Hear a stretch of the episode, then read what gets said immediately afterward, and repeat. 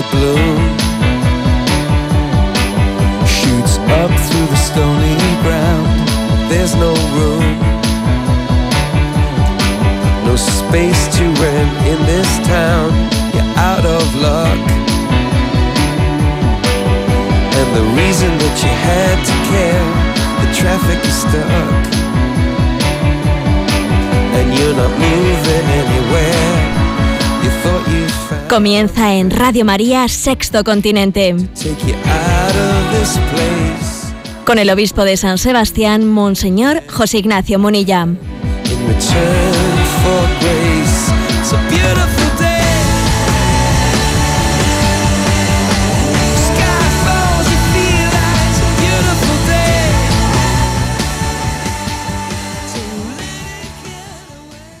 Un cordial saludo a todos los oyentes de Radio María. Un día más, con la gracia del Señor, nos disponemos a realizar este programa llamado Sexto Continente, que lunes y viernes de 8 a 9 de la mañana realizamos aquí en Radio María.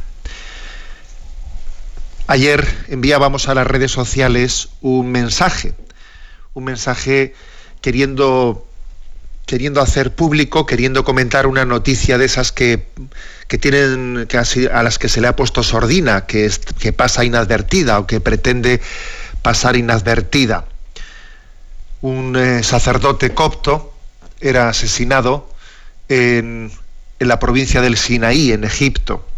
El mensaje que enviábamos a las redes era aunque para este sacerdote no haya hueco en el telediario, su martirio es inolvidable para Dios. Vuelve a ocurrir lo mismo, como cuando aconteció allí aquel atentado contra las religiosas misioneras de la caridad de la Madre Teresa de Calcuta, allí en Yemen, cuando fueron asesinadas aquellas tres religiosas, junto con los doce colaboradores que atendían aquel eh, pues asilo geriátrico de ancianos.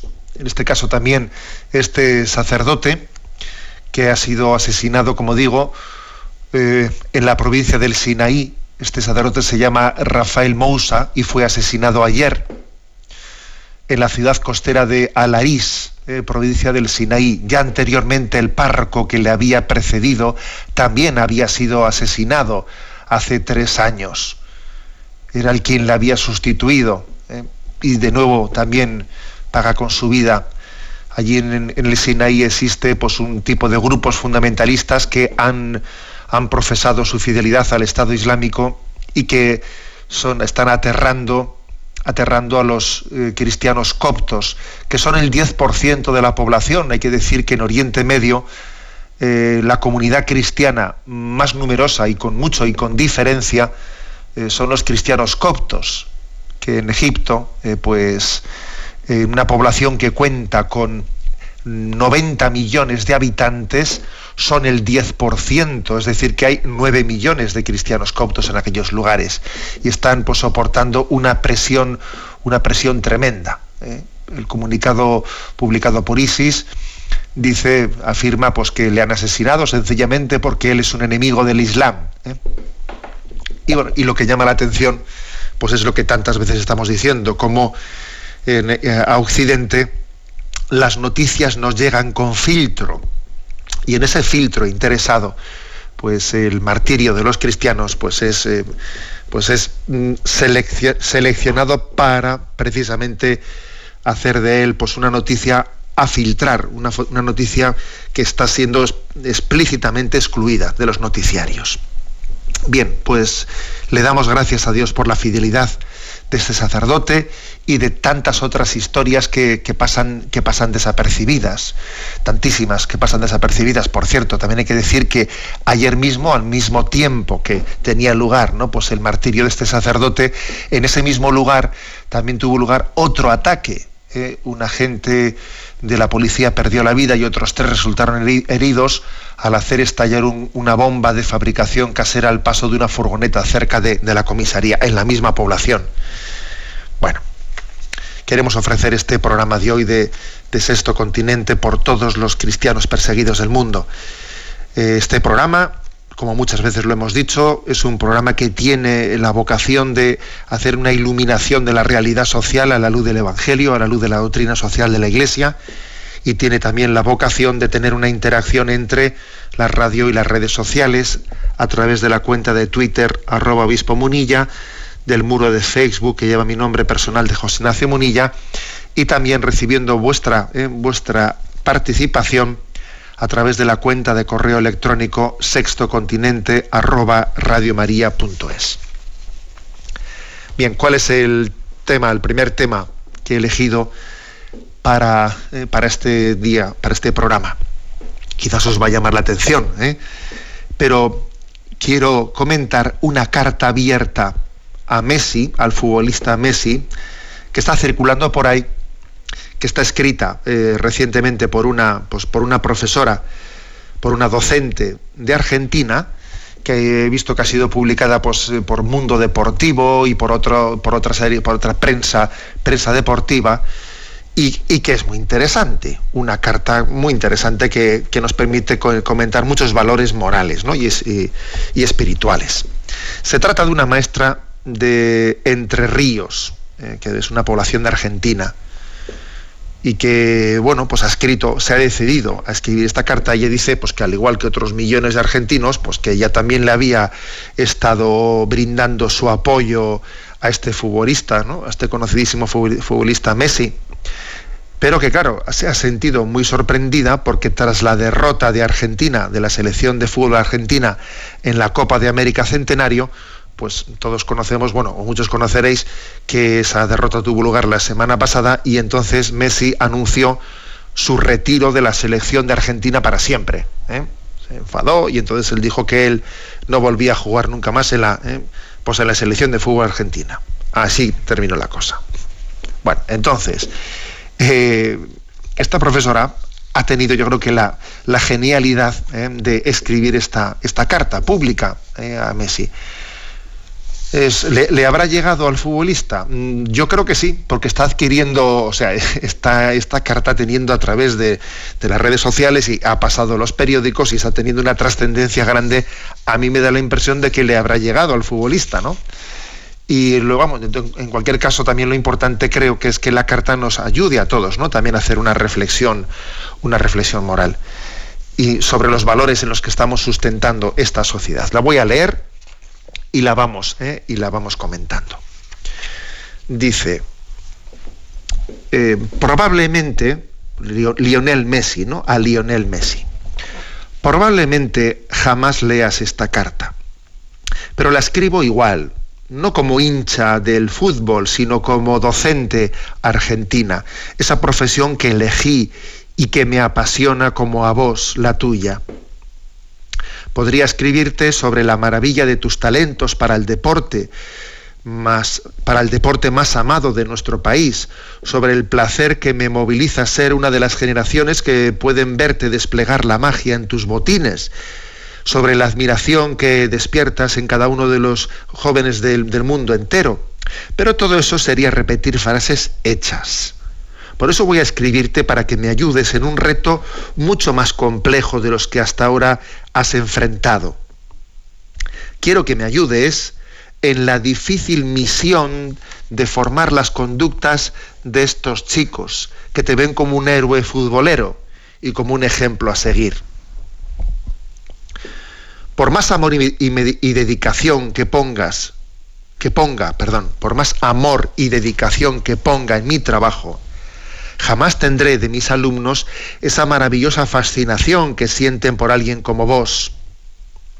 Y hoy verán y hoy han visto a su más grande ídolo rendirse.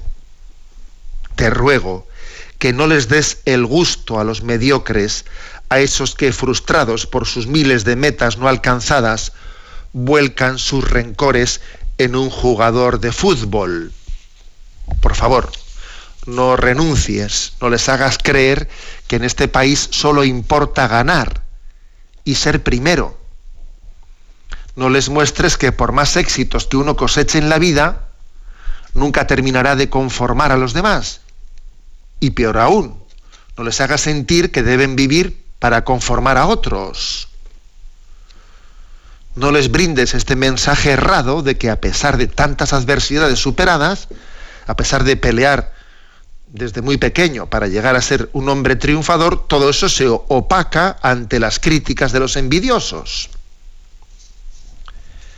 Si vos que tuviste la familia acompañándote, que tienes un rico patrimonio personal y el apoyo de tanta gente, si vos no lo logras, ¿cómo podrían ellos, mis alumnos, creerse capaces de continuar adelante pese a tantas batallas que día a día tienen que enfrentar?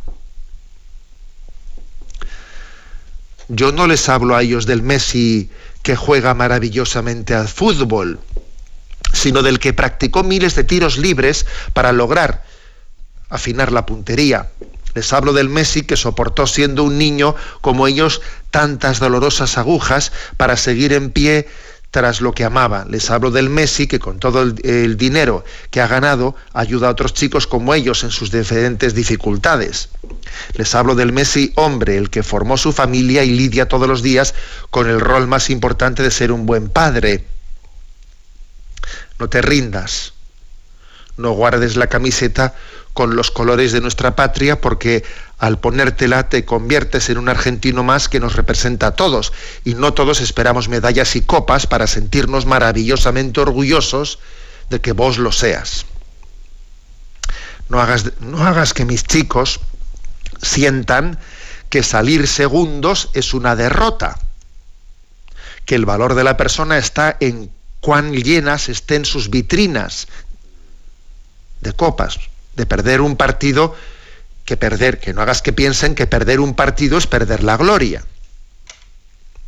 Mis alumnos necesitan entender que los más nobles héroes, sin importar si son médicos, soldados, maestros o jugadores de fútbol, son los que brindan lo mejor de sí mismos para el bienestar de otros, aun sabiendo que nadie los valorará más que por ello sabiendo que si lo logra el triunfo es de todos, pero si falla el fracaso solo será de él, y aún así lo intentan.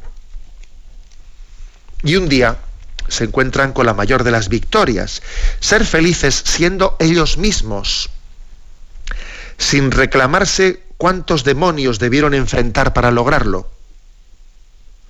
Todos hablan de pelotas, de balones. Yo creo en la fortaleza de tu corazón.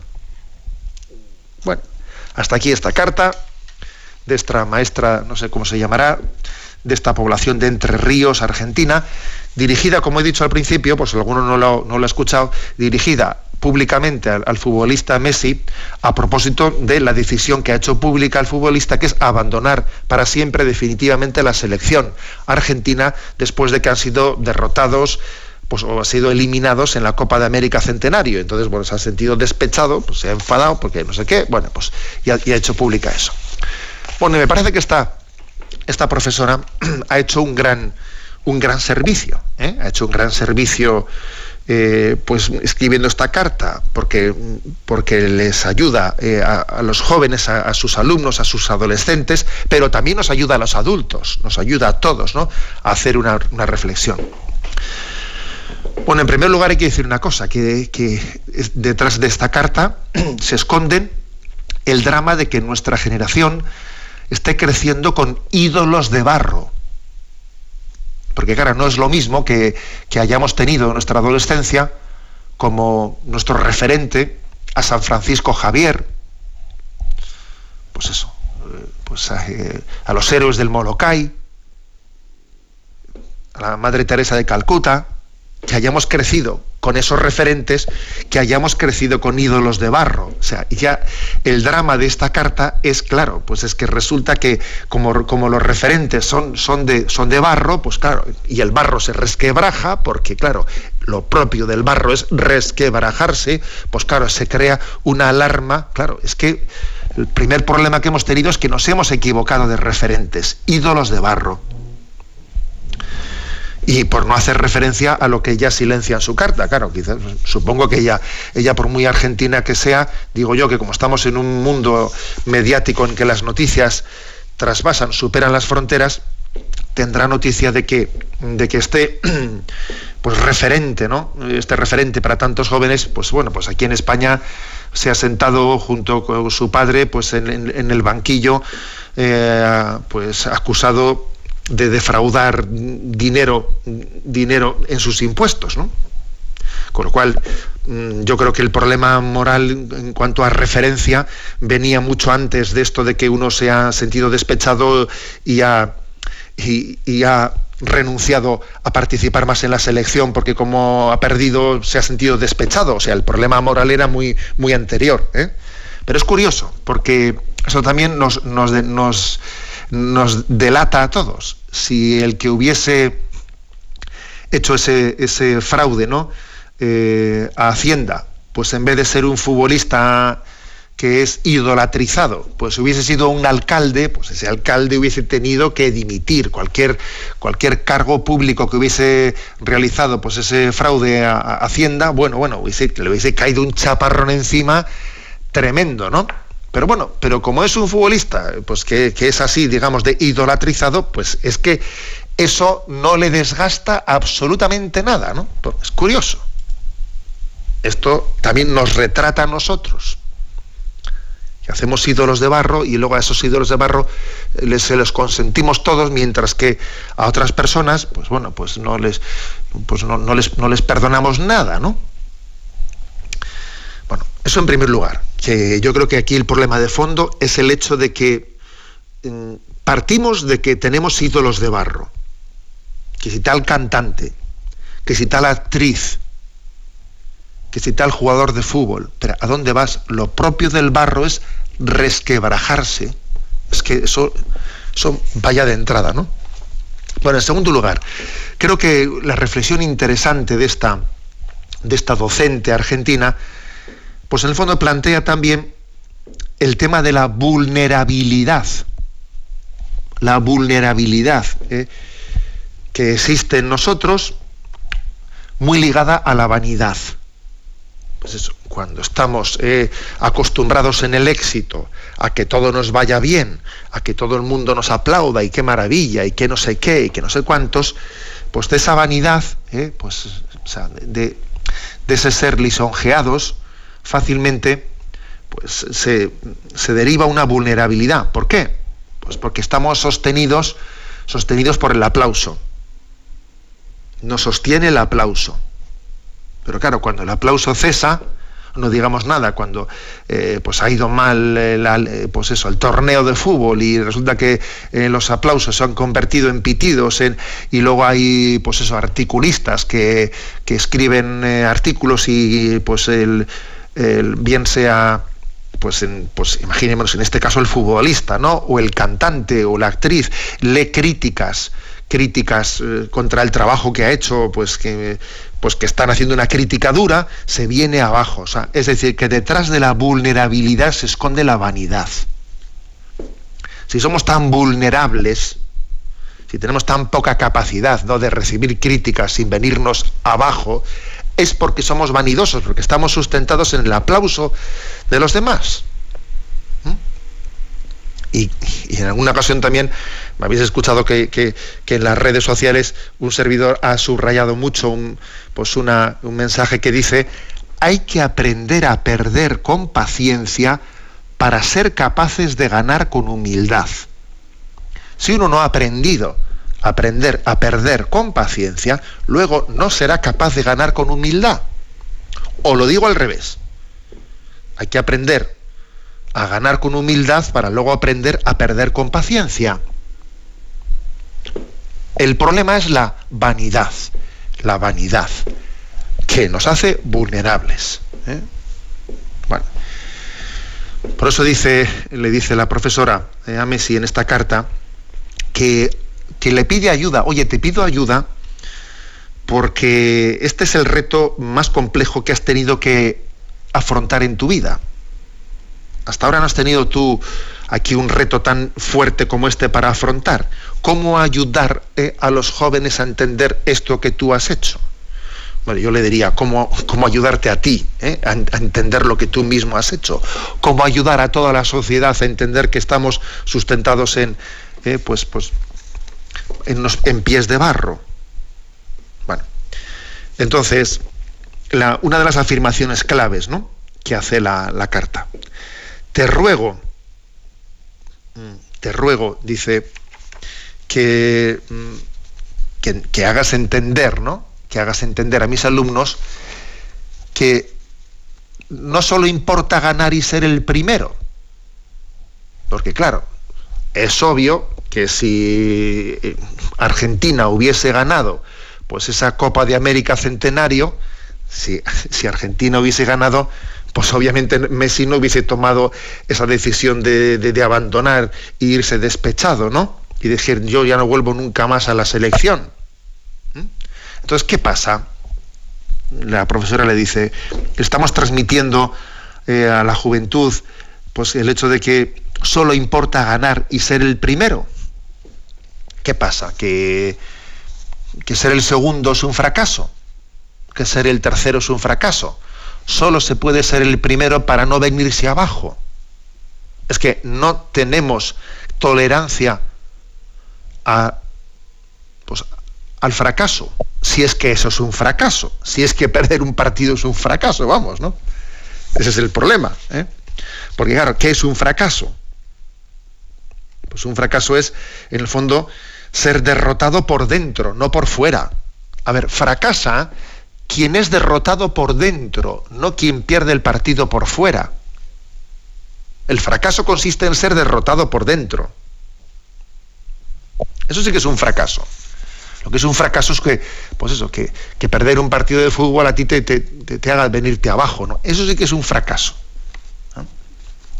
Por tanto, ella, ella le dice, ojo, estamos transmitiendo, ¿no? Estamos transmitiendo un, pues a nuestros jóvenes, estamos transmitiendo pues una imagen en la que uno tiene que ser el, el triunfador, tiene que ser la estrella para no venirse abajo. O eres una estrella o te vienes abajo, has fracasado, ¿no? Con lo cual, como es obvio que estrella, pues, pues no puede ser más que eso, ¿no? Más que un par de ellos o tres o cuatro, pues todo el mundo está abocado a vivir ensoñando, estar, no, no, vivir en la realidad, estar en medio de ensoñaciones en las que yo sueño con ser la princesa, yo sueño con ser, pues eso, ¿no? Pues el primero de no sé qué, estoy soñando con ser el primero, que nunca lo voy a ser porque estadísticamente es imposible, o si no estar destrozado. O yo o vivo, vivo de sueños, o si no me vengo abajo y, me falta autoestima y me siento hecho polvo porque toda mi vida ha sido un fracaso y tal. Menuda referencia. ¿Eh? menuda referencia. Por otra parte, uno es tremendamente, es decir, bueno, y a ver, cuando te hagan críticas, aprende, aprende a asumir de ellas lo objetivo que tengan, que seguro que de las críticas que te hagan habrá cosas objetivas, y, también en las críticas hay muchas envidias que están mezcladas en ellas y muchas cosas. Pues mira, aprende a distinguir lo objetivo de lo que no lo es y coger lo que, lo que es y, no venirte abajo por lo que no es, ¿no? Bueno, pues esta reflexión es importante, ¿no? Dice, mm, mis alumnos necesitan entender que los más nobles héroes, sin importar si son médicos, soldados, etcétera, etcétera, son los que brindan lo mejor de sí mismos a los demás. ¿Mm? Claro, lo demás es, sin darnos cuenta, nos estamos auto, eh, autocontemplando. Pretendemos que todo el mundo gire en torno a nosotros. ¿Mm? Dice, dice ella, porque la mayor de las victorias es ser felices siendo tú mismo. A ver, que tu felicidad la dé pues, pues tu propia vida interior, que no la den los aplausos de los demás. Y termina con una frase muy graciosa, ¿no? Dice, todos hablan de pelotas, dice, yo creo en la fortaleza de tu corazón. No sé si tendrá doble sentido esta palabra, ¿no? Habrá que decir, todos hablan de balones, ¿no? Yo creo en la fortaleza de tu corazón. A ver, aquí lo importante eh, pues es, es decir, es que la fortaleza tiene que venir de tu, de tu amor, de tu amor a la vida, de, de valorarte a ti mismo, de darle gracias a Dios por los dones que te ha dado y nada más. ¿eh? Bueno, yo creo que esta profesora ha hecho, un, ha hecho un servicio muy grande. Ahora, yo también le añadiría algo muy importante a esta carta, y es que el problema de, el problema de partida no es que Messi nos haya fallado, no, no, ese no es el problema. El problema de partida es que tenemos ídolos de barro. Y lo lógico del barro es que se resquebraje. El milagro sería que el barro no se resquebrajase. ¿Eh? Y repito que es un drama que haya generaciones que estén creciendo pues no teniendo a los santos como referencia. El que el que se haya perdido esa santa costumbre de leer vidas de santos, mm, ver películas de santos, y en vez de ello la, hayamos sustituido pues, por, por, cosas absurdas, ¿no? Eh, pues es que, o, por tener mm, ídolos, ídolos de barro, la verdad es que ese es un drama muy grande para la juventud. ¿eh? Bueno, quede aquí esta primera reflexión. In persona Christi, de Gesed, escuchamos esta canción. Si es que soy capaz de ponerla en marcha. Vamos allá. Creo que ya comienza.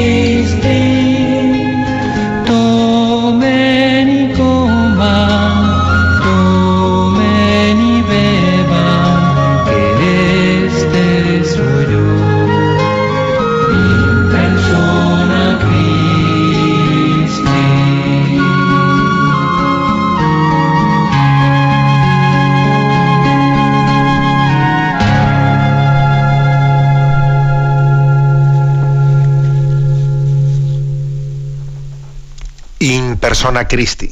Es un canto que nos que hemos tenido tan reciente en la fiesta de San Pedro y San Pablo, en la que muchos de nosotros recibimos el don del sacerdocio, pues bueno, pues es una es un recordatorio de que el Señor nos dé la gracia de actuar siempre in persona Christi, siempre siendo testigos de Jesucristo sacerdote ante todos. Bueno, ¿qué segundo tema he elegido para este programa de hoy? En la página Catholic Link, ¿eh? que es una página web de evangelización, pues que está conformada por personas de distintos países del mundo, eh, tanto de Perú como de México como de España, pues en esa página Andrés D'Angelo esta semana publicaba pues un, un artículo interesante titulado 10 temas de los que debes hablar antes de casarte. Está dirigido, por lo tanto, eh, a, los, a los novios y diciendo, ojo, aquí hay 10 temas que, de los que hay que hablar. Y además dice, es que si no se habla de estos 10 temas, podría incluso en alguno de los casos incurrirse en, podría ser motivo de nulidad matrimonial por no por haber accedido al, al, sacerdocio, por haber accedido al matrimonio sin tener conciencia de lo que estamos haciendo, ¿no? Bueno, entonces los voy a ir describiendo, ¿eh? sin perder tiempo. Como digo, 10 temas de los que debes hablar antes de casarte. ¿eh? Escrito por Andrés D'Angelo, yo lo voy a no a leer, sino a hacer comentarios al respecto. ¿eh? Y quien desee leerlo más despacio, pues la tiene en la página web Catholic Link. Primero, primer tema del que hay que hablar antes de casarse. ¿Comprendemos realmente el don y el misterio que significa el sacramento del matrimonio? O sea, yo me doy cuenta de lo que es un sacramento. ¿Eh? A ver, el matrimonio es un sacramento, que es, un signo eficaz de la gracia de Dios. ¿eh? Entonces, ¿cuál es, ¿por qué pido? ¿Qué es lo que pido en ese sacramento? Y lo que pide un sacramento no es un marco bonito para hacer una ceremonia, ¿eh? un escenario para hacer una ceremonia, eso es un teatrillo. Lo que yo estoy pidiendo en un sacramento del matrimonio es una gracia. O sea, ¿y qué, y qué gracia es esa?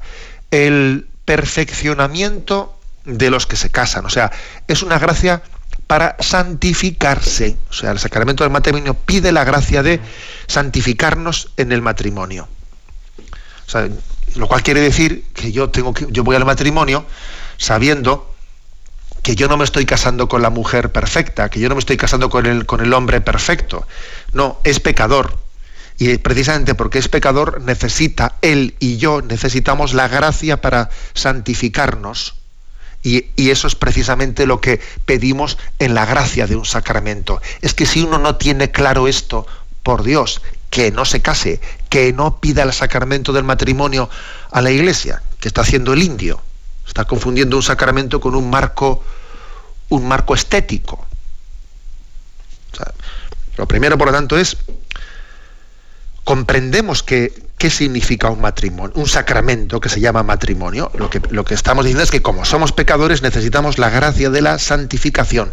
Y entonces este sacramento nos quiere dar la gracia de santificar, o sea, de perfeccionarnos, de llegar a la santidad luchando, lógicamente, porque la santidad es una lucha, pero que Dios quiere darte la gracia para que puedas seguir luchando, de luchar por la santidad. Y no vale decir es que este con el que yo me he casado, eh, no, es que, es que es pecador. Y tú también lo eres, y hay que luchar por la santidad, y por eso pedimos la gracia de un sacramento. Segundo lugar, estamos, segunda pregunta que hay que hacerse antes de casarse, ¿no? ¿Estamos realmente comprometidos? O sea, ¿vamos a por todas? O sea, a las duras y a las maduras. O sea, en el momento en el que, en el que ya la pareja habla de que tiene la decisión de casarse, pues es que tiene que hablar de esto. Si no, se podía comprometer aquí hasta la validez del matrimonio. O sea, lo nuestro es para siempre. O sea, vamos a por todas. Vamos a por todas sabiendo que va a haber dificultades, ¿no?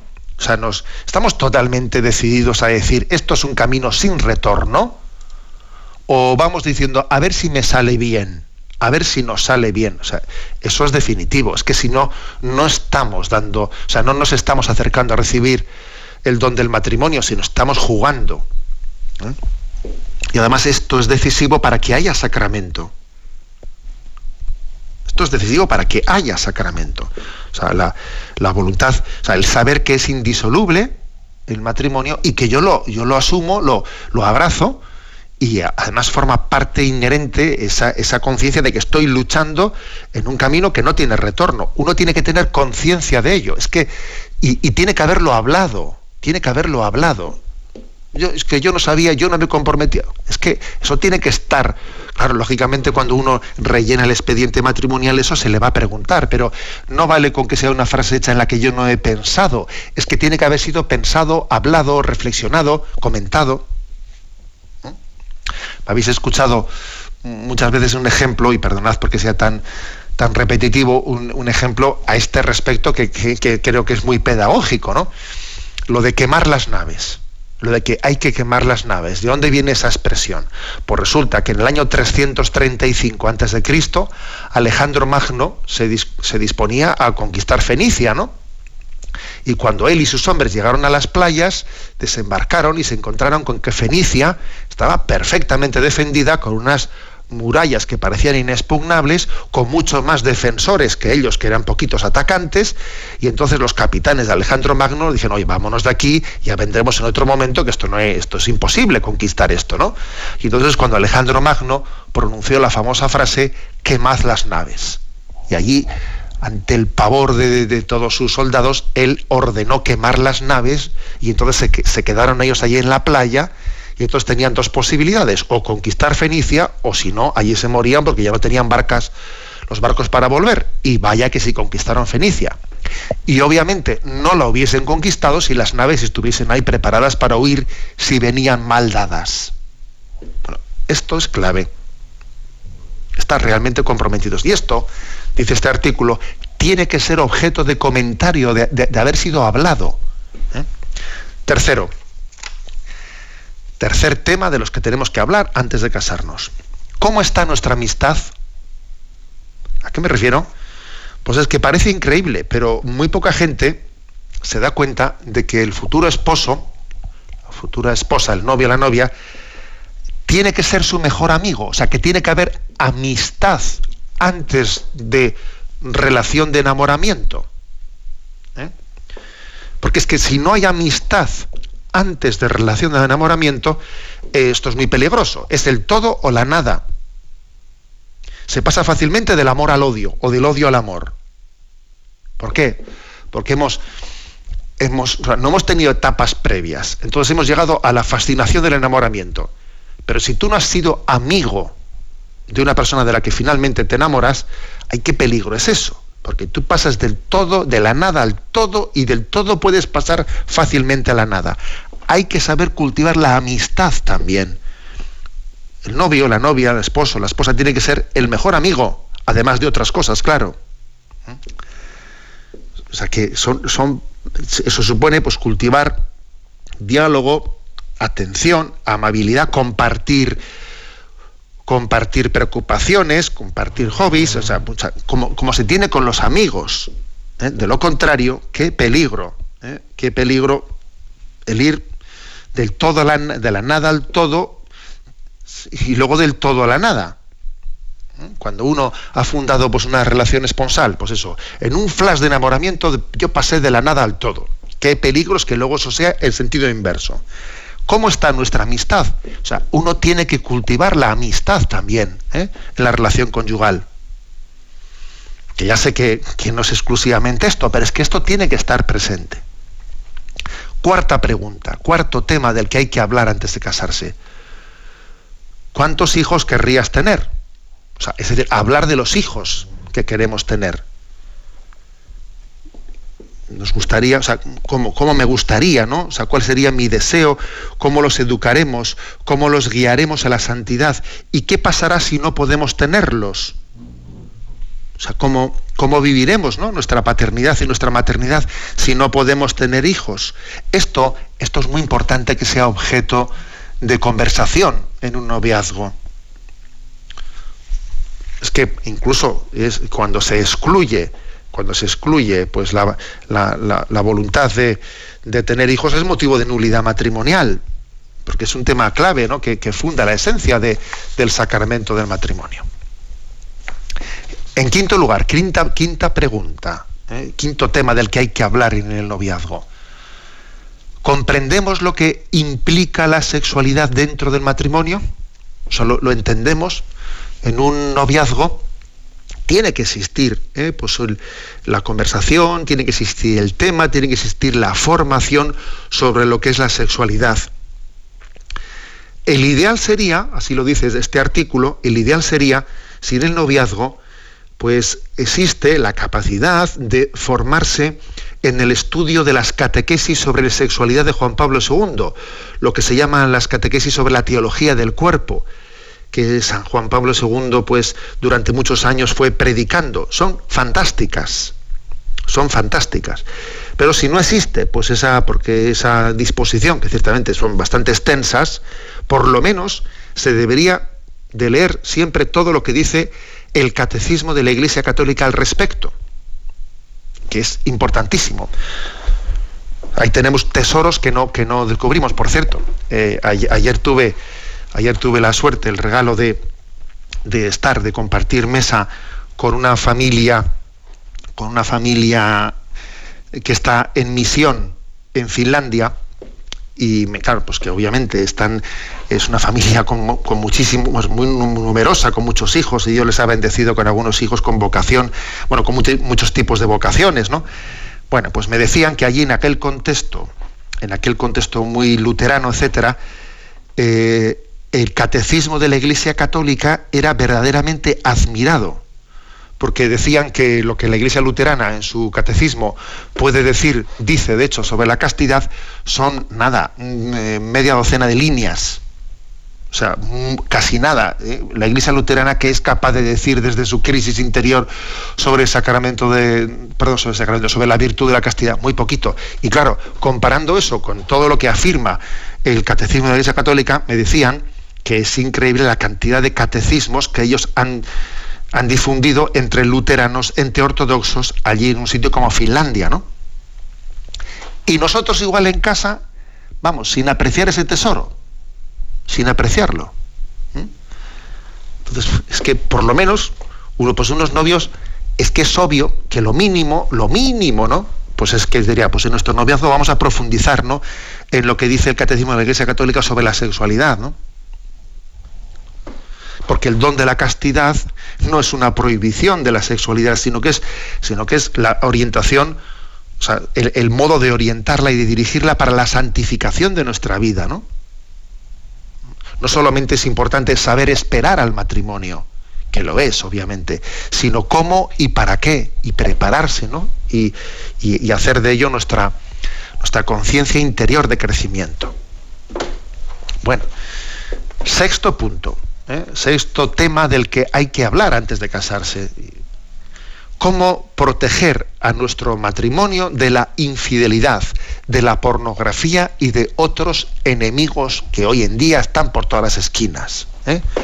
O sea, es decir, cómo hacer de nuestro matrimonio un lugar santo, que nos ayude a prevenir, que nos ayude a blindarnos en el buen sentido de la palabra, ¿eh? a blindar las puertas de nuestro hogar para, pues para que exista la, intimidad ¿no? de, y para que exista la capacidad de defenderse ante tantas maldiciones que existen en nuestro mundo. ¿no? Porque vivimos en una época hiper, hipersexualizada y es importante saber que hay una guerra, que hay una batalla. ¿eh? Pues porque si yo no si yo no establezco claramente determinadas líneas rojas, ¿no? diciendo, no, esto no va a ocurrir en nuestra familia, en nuestro matrimonio, esto no va a ocurrir. ¿eh? Pues claro, pues obviamente pues entrarán las zarzas y, y, nos, y nos comerán. ¿eh? El matrimonio se banalizará. ¿Eh? pues con determinado tipo de, amistades, determinado tipo de conversaciones banales. Y resulta que vamos a tener unas relaciones de amistad en las que estamos consintiendo que se, que se esté banalizando sobre la infidelidad, sobre la pornografía, sobre lo otro. Todo eso nos va a hacer un daño tremendo. La importancia del recurrir a los sacramentos eh, pues para, para guardar ¿no? la, la santidad en, el hogar. Bueno, séptimo tema del que tenemos que hablar antes de casarnos, la relación con, la, con las respectivas familias, con lo que se llama familias políticas, que esa palabra suena un poco mal, pero bueno, ¿eh? la, relación con las respectivas familias. La frase que se repite en la Biblia, eh, eso de por eso dejará el hombre a su padre y a su madre, aparece tres veces, por cierto, esa, esa expresión en la Sagrada Escritura. Aparece en el Génesis, la dijo el mismo Jesucristo, por eso dejará el hombre a su padre y a su madre, y también se dice San Pablo a los Efesios. O sea que en tres lugares, eh, Antiguo Testamento, Evangelio y cartas de San Pablo, se repite esa expresión de por eso dejará el hombre a su padre y a su madre. Ah, importante debe de ser, ciertamente, ¿no? O sea que tiene que haber una debida distancia, debida distancia con el debido respeto hacia la familia política, ¿no? pues para poder también, eh, para que se pueda cimentar la, paz conyugal y, la, y el equilibrio debido, ¿no? En la intimidad de la familia. Tampoco esto quiere decir que hay que abandonar a los padres, ¿no? Ni, ni recibir, ni dejar de recibir de ellos pues una herencia importante. In medio es virtus, que es que tiene que existir ese equilibrio. Nosotros solemos decir, ¿no? Ni tanto ni tan calvo, qué importante es buscar el equilibrio intermedio. Por cierto, veo que en Hispanoamérica debe de existir un, eh, pues un refrán, una adaptación del ni tanto ni tan calvo, que veo reflejada en este artículo y que yo no conocía, que me ha hecho mucha gracia. Dice, ni tan calvo que se le vea el seso, ni con tres pelucas.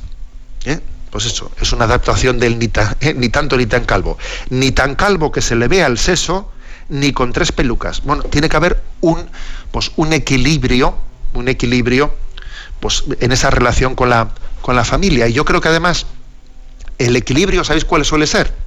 Pues es muy sencillo. Es decir, para que, para que las cosas vayan bien, lo lógico es que uno eh, luche por el... es decir, que no sea él el que tire hacia la relación apegada hacia su propia familia de origen. No, sino que uno luche por especialmente querer a los padres de su esposa como si fuesen los suyos propios. Y cuando uno en el matrimonio ve que su esposo es capaz de querer a los suegros como si fuesen sus propios padres, y, obviamente eso lo está haciendo por amor, por amor al, cónyuge, eso desde luego es el signo mayor de, madurez y de, enamoramiento. O sea, no hay un signo mayor de que el amor funciona cuando resulta que el esposo o la esposa quiere a sus suegros como si fuesen mis propios padres, ¿no? Y casi les hago más, eh, les presto más atención a los suegros que a mis propios padres. Bueno, eso, eso es la prueba del algodón, vamos, eso es una prueba de que eso va, es que ese matrimonio va, vamos, como la seda. ¿Mm? Por lo tanto, cada uno tiene que ocuparse de estar vigilante a su apego a la carne y a la sangre y al mismo tiempo vencer eh, filias y fobias y bueno es, un tema importante y esto tiene que ser objeto tiene que ser objeto de, conversación. No que sea un tema tabú, que esté claro, como este le veo un poco apegado, entonces no me atrevo a decírselo, no me atrevo a decírselo, la pelota crece, luego al final, mal asunto, mal asunto, porque voy a decir una cosa, que el demonio el demonio se suele infiltrar sobre todo por la por una falta de diálogo y esa falta de diálogo detrás de ella tiene pues eso no pues sentidos de falsas prudencias. Es que no voy a decir esto porque si digo esto eh, pues, puede haber problemas. Mm, en la falta de diálogo es una gran tentación. Octavo tema que debe ser objeto de diálogo el tema del dinero, el tema del dinero, de las finanzas, ¿no? Aquí el matrimonio supone eh, hablar en primera persona del plural. No es lo mío o lo tuyo. Aquí pasamos del yo y tú al nosotros. Y eso también tiene una traslación en los bienes económicos. Y es muy importante hablar y haber llegado a un acuerdo antes de que se generen los conflictos, antes de casarse, de cómo de cómo uno pues utiliza el dinero que es de la familia, que no es el mío propio, y, eso tiene que ser comentado, de que uno utiliza el dinero comentándolo. Eso tiene que haber sido hablado antes. No pueden ser sorpresas que uno descubre a posteriori. ¿eh? cuando hacemos el matrimonio el signo de las arras, de poner las, monedas en manos de uno y, entregárselas al otro, es bastante significativo, ¿no? Y es una desgracia que se esté accediendo, ¿no? Pues el matrimonio en, régimen de separación de bienes. Eso es, un, es un peligro es un, es un, peligro que alguno me dirá, bueno, es que don José Ignacio, es que tenga en cuenta que para determinados factores de Hacienda, no sé qué, sí, sí, pues muy bien, seguro que habrá montones de cosas que yo desconozca. Pero permitidme decir que también existen peligros espirituales graves. ¿Mm? Por lo menos permitidme decirlo. ¿eh? Noveno punto. Otro, el noveno tema que debe ser hablado antes de casarse. ¿Cómo será cuando discutamos? Dice aquí. ¿Cómo será cuando discutamos? Es importante haber tenido alguna discusión antes de casarse en el noviazgo. No es bueno tener un noviazgo pues eso, de, de papel de rosa, no es bueno, no quiere decir que haya que montar broncas artificialmente, pero que es bueno haber tenido una buena bronca antes de en el, noviazgo, que es bueno, que es sano, porque es que en el fondo, el fondo es también bueno poder comprobar el otro cómo reacciona, qué tipo de reacciones tiene, si es rencoroso, si sabe perdonar, si es violento, o sea, no, no nos asustemos por haber tenido alguna buena bronca antes en el noviazgo porque hasta puede ser bueno para el conocimiento, para el conocimiento mutuo. Porque es que en el matrimonio los desacuerdos van a surgir sí o sí. Y entonces el que hayamos tenido también la experiencia de cómo abordar una crisis, ¿eh? pues es buena. ¿Cómo será cuando discutamos? Y después de haber tenido esa crisis y de haber salido de ella, pues es bueno también hacer una lectura de cómo ha ocurrido. Oye, ¿has visto en esta crisis cómo hemos reaccionado? ¿Cuál ha sido tu reacción? ¿Cómo ha, ¿Cuál ha sido la tuya? ¿Tú cómo me has visto a mí en esta reacción? Y, yo a ti cómo te he visto. O sea, mira, ahora que hemos salido del, del, nubarrón negro y ahora que ya la hemos superado, vamos a hacer una lectura de cómo, cómo hemos afrontado, este momento de crisis. ¿eh? Por aquello de que las personas también se les conoce en el momento en el que, ¿eh? en el que tiene su crisis interior. A nosotros en el seminario, en el seminario teníamos un superior que nos decía que para poder conocer también a un seminarista era importante comer con él y jugar a fútbol con él. Comer con él y jugar a fútbol. ¿eh? Pues porque son dos situaciones en las que uno pues, eh, se relaja y muestra su, ¿eh? pues un yo interior que a veces pues en, otros, en otras circunstancias lo tenemos un poco tapadito, ¿no? Ahí nos desinhibimos fácilmente. Uno se desinhibe en la mesa o se desinhibe jugando a fútbol y no digamos nada cuando se cabrea en el juego del fútbol. Y por último, décimo tema que tiene que ser también hablado antes de casarse, y nuestra vida de oración. Y no por último, el menos importante, sino todo lo contrario, que es que el diálogo que tenemos que establecer con Dios, tenemos que aprender a hacerlo conjuntamente y hay que buscar un equilibrio entre oración personal y oración del matrimonio y oración de la pareja, ¿eh? de, novios primero, antes de que sean matrimonio. O sea, cómo conjugar oración personal y oración comunitaria. Y primero que haya oración, obviamente. Primero que haya oración y luego cómo conjugarlo. Porque cuanto más cerca estamos de Dios, obviamente más cerca estaremos unos, unos del otro, ¿no? Y en la medida en que conservemos la, oración, que compartamos la Eucaristía, pues nuestra, nuestra casa será iglesia doméstica. Será iglesia doméstica. Y nuestros hijos, los hijos podrán desarrollar la fe fuerte y segura, ¿no? Pero ¿cómo será nuestra vida de oración? ¿Cómo rezaremos juntos? ¿Cómo estamos rezando ahora juntos antes de casarnos? Bueno, me ha parecido muy interesante ¿eh? este artículo, como digo, escrito por Andrés D'Angelo, en la página Catholic Link 10 eh, temas de los que debes hablar antes de, casarte.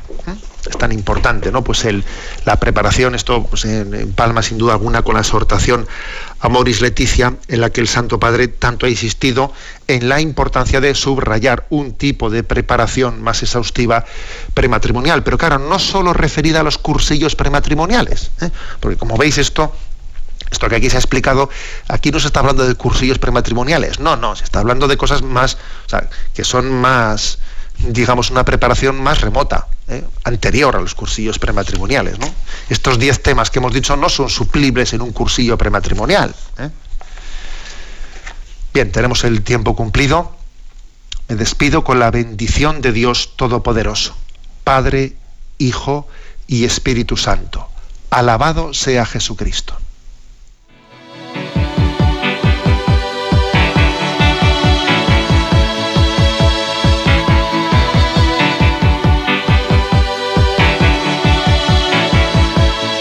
Is a bloom Shoots up through the stony ground. There's no room. No space to rent in this town. You're out of luck. And the reason that you had to care The traffic is stuck. And you're not moving anywhere Han escuchado en Radio María Sexto Continente, un programa dirigido por el obispo de San Sebastián, Monseñor José Ignacio Monilla.